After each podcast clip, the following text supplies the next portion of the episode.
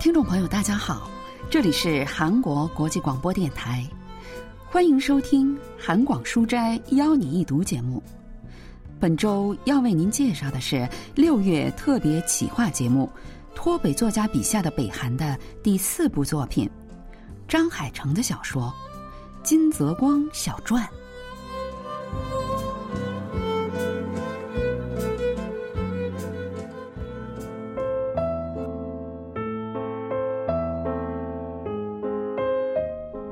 作家张海成，一九四五年出生于中国吉林省，曾在北韩朝鲜中央广播电台担任记者和电视剧编剧。一九九六年来到韩国之后，也一直从事着多样的文学创作活动。今天要为大家介绍的这部《金泽光小传》出版于二零二零年，讲述的是北韩朝鲜中央广播电台记者朴尚顺。在去江原道平康出差的路上，了解到了有关金泽光的故事。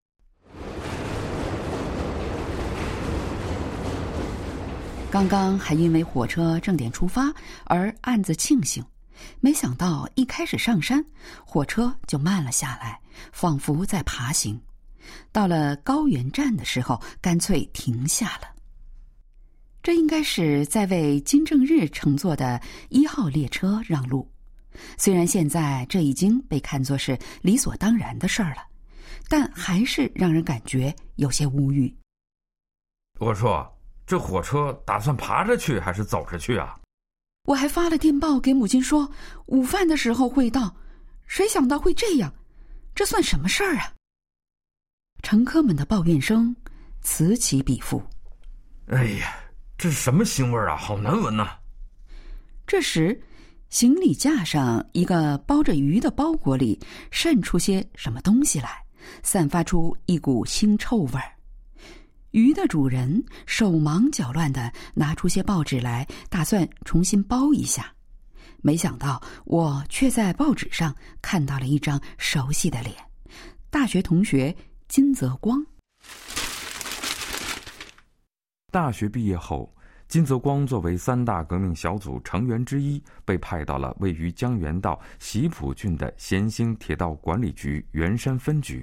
报纸上说，金泽光为了减轻无时无刻不在为铁道担忧的金日成和金正日的顾虑，从一开始就尽心竭力，凡事都冲在前头。他向铁道队成员们建议，组织一个生产枕木的突击队，并且带头站了出来。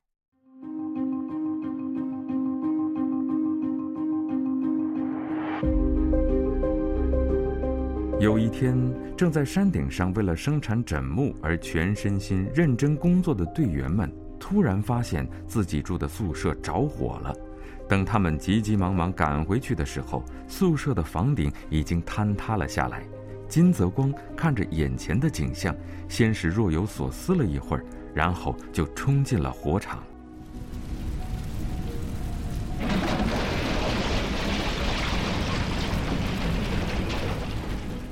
不一会儿，房子轰然倒塌。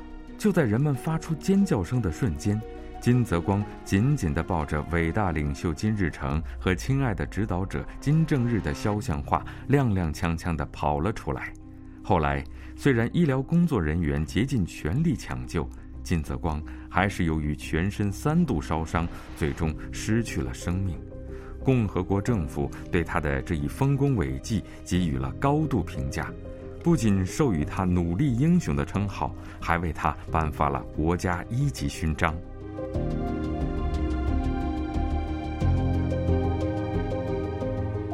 天哪，金泽光居然有这样的气节吗？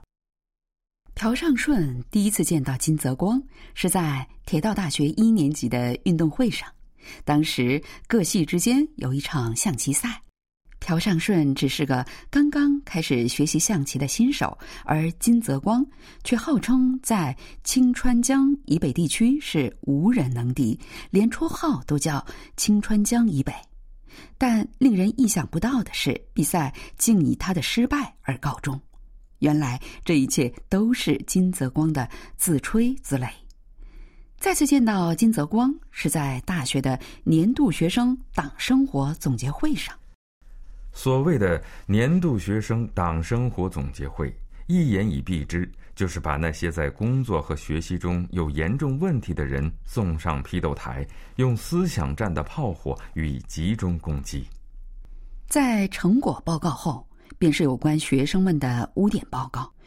有人谎称自己是对南活动部门的战斗员，跟七个姑娘订婚，并且跟其中的五个结了婚。还有人冒充检察官，在一家饭店白吃了六个月的饭。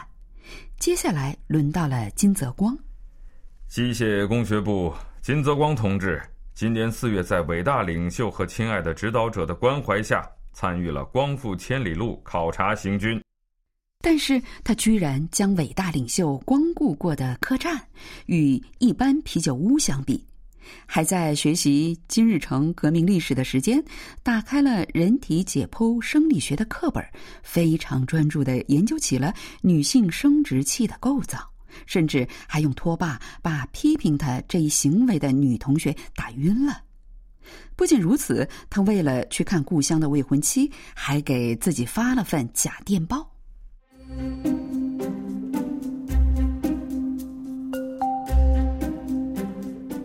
金泽光收，母亲疾病速归。第二天，他拿着那份假电报去找学生教导员，但教导员告诉他说，按照惯例，收到三封电报才会让学生回家。金泽光心急如焚，于是过了没几天，又给自己发了一封电报。金泽光收。母亲去世，望速归。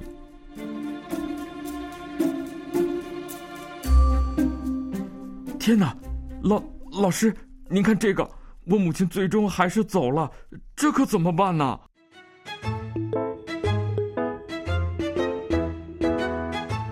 要说他的母亲，那可是全国人民都知道的模范合作农场管理委员长啊。生活教导员急忙向学生部长、学生部党书记做了报告，还亲自购买了酒和其他祭祀用品，跟着金泽光一起去了他的家。没想到那天他的母亲正好有事要办，在火车站遇到了自己的儿子。金泽光自己很难堪不说，跟他一起的教导员也不知道有多尴尬。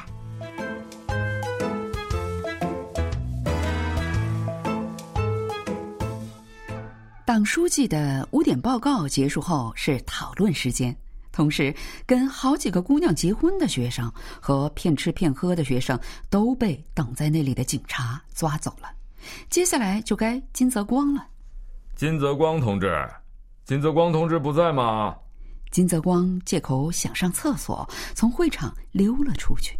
金泽光同志不在吗？怎么回事？这时后门开了。金泽光被拖了进来，一看就知道是在逃跑的时候被抓到的。金泽光在这里。金泽光推开抓着自己的人们，昂首挺胸的走向批斗席。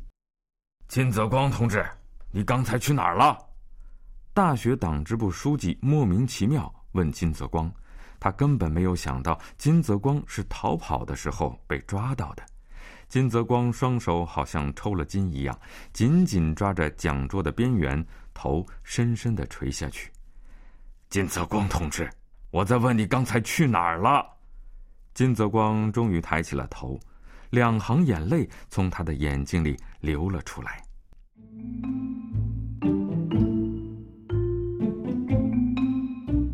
我的父亲是什么人呢？他是平安北道宣川郡一个农村的贫农。别说是大学，连小学都没上过。我的母亲又是什么人呢？跟我的父亲一样，但是我却可以在伟大领袖和亲爱的指导者的关怀下，来到国家唯一一所铁道大学学习。就像刚才报告中指出的那样，我作为一名党员无话可说，作为一个人也有着无法饶恕的污点。我知道会议结束后。自己就会被移送法制机关，但即使是这样，我也不能不引用一句伟大领袖的教诲和亲爱的指导者的语录，就参加讨论呢。那你是回宿舍拿领袖们的指导手册了吗？是的。金泽光的生活指导员听了他的话，倍感无语，一句话也说不出来。金泽光可不管这些，他捶着自己的胸口，一边忏悔，一边痛哭流涕，最后还跑到主席台中间，扑倒在高高挂着的金日成、金正日画像下。伟大的领袖和亲爱的指导者，请原谅我这个罪该万死的儿子吧。虽然我今天罪有应得，被移送法制机关，但就算我去了那里，也不会忘记你们给我的比天高、比海阔的爱。伟大的领袖啊，亲爱的指导者啊！讲堂内突然爆发出热烈的掌声。那天，金泽光没有受到任何惩罚。反而被无罪释放了。这样的金泽光，居然能成为共和国的努力英雄。朴尚顺不能相信自己的眼睛。这时，坐在旁边的一个人却说了一番令人意外的话：“算了吧，什么努力英雄啊！如果他不是三大革命小组成员，而是一般工人，能成了英雄吗？我那个时候在那里负责伐木现场。”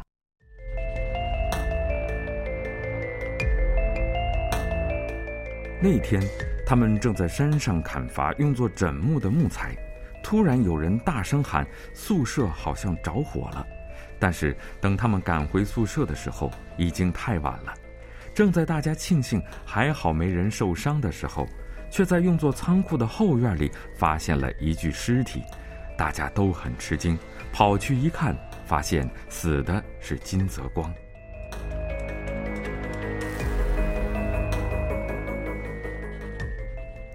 什么？那金泽光没去山上干活吗？三大革命小组成员怎么会上山呢？山上又冷又累，还得跟工人们一起干活。实不相瞒，他前一天晚上喝了好几瓶酒，所以躲在仓库里睡觉呢。虽然为了生产枕木，的确组成了突击队，但并不是金泽光带头组织的。而且当时宿舍里也没有什么伟大领袖和亲爱的指导者的肖画像。那金泽光怎么成了努力英雄的？他是伟大领袖和亲爱的指导者亲自派出的三大革命小组的成员，怎么可以说他是喝醉了酒睡懒觉的时候被烧死的呢？那就是说上面不知道实情，给了他这个荣誉吗？怎么会不知道？上面来的人还添油加醋，说他带头成立突击队，那天还去山上伐木了。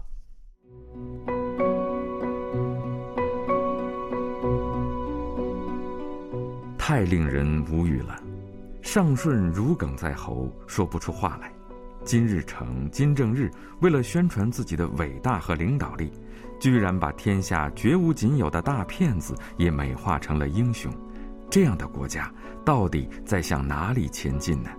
尚顺越想越觉得无话可说。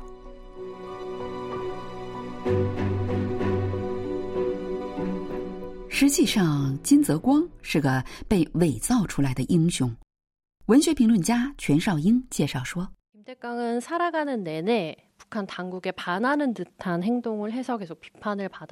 金泽光一生中做了很多违反当局规定的事情。”一直是被批判的对象，死后却被当局美化成了一名英雄，这样的结尾非常具有讽刺的意味。事情的真相是，因为金泽光是三大革命小组成员，才会发生这样令人无语的事情。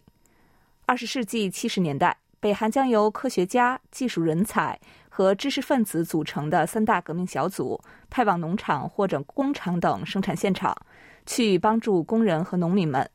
实际上就是代替当局来扮演指导者的角色。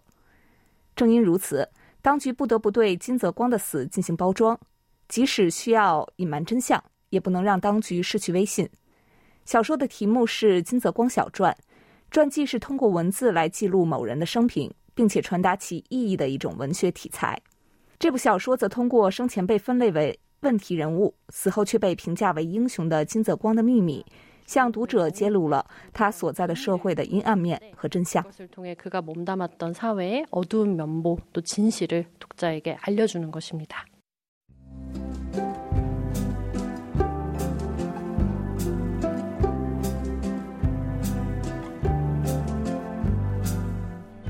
众朋友，今天的韩广书斋邀你一读节目，为您介绍了六月系列节目脱北作家笔下的北韩的最后一部作品——张海成的小说《金泽光小传》。今天的节目是由立新跟小南为您主持的，同时韩国国际广播电台一个小时的中国语节目就全部播送完了。感谢您的收听，再会。